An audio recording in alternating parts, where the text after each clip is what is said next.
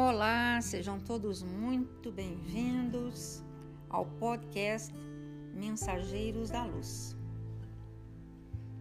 Hoje, abrindo a sequência do prefácio que foi escrito por Emmanuel em Pedro Leopoldo, Minas Gerais, no dia 26 de fevereiro de 1944.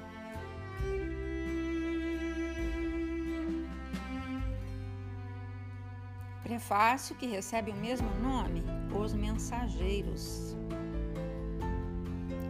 Lendo este livro, que relaciona algumas experiências de mensageiros espirituais, certamente muitos leitores concluirão com os velhos conceitos da filosofia que tudo está no cérebro do homem, em virtude da materialidade relativa das paisagens, observações, serviços e acontecimentos.